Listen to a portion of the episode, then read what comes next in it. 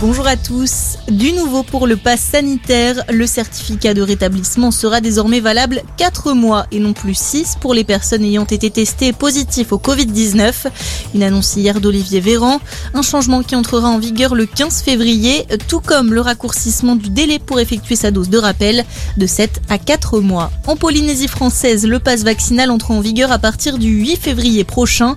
Il sera obligatoire pour les déplacements entre Tahiti et les autres archipels, mais aussi pour accéder aux concerts et aux discothèques, aux expositions et à la plupart des autres activités et événements culturels, artistiques, dansants et festifs.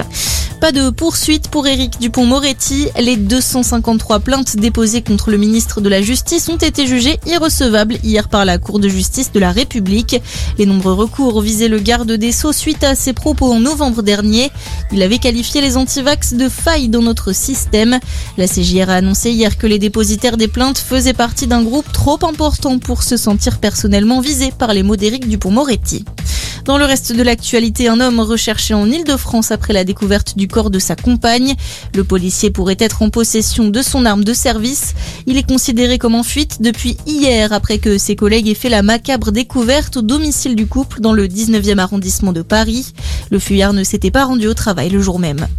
Joe Biden durcit le ton face à Vladimir Poutine. Le président américain a annoncé hier l'envoi de soldats en Europe de l'Est. Les troupes seront déployées dans plusieurs pays de l'OTAN face au risque d'invasion russe en Ukraine. Joe Biden a toutefois précisé qu'aucun militaire ne serait envoyé en Ukraine, qui n'est pas membre de l'Alliance nord-atlantique. Et puis le rugby, retour du top 14 avec la 16e journée. Gros choc pour démarrer à 15h avec le leader Bordeaux-Bègle face à Castres, 3e.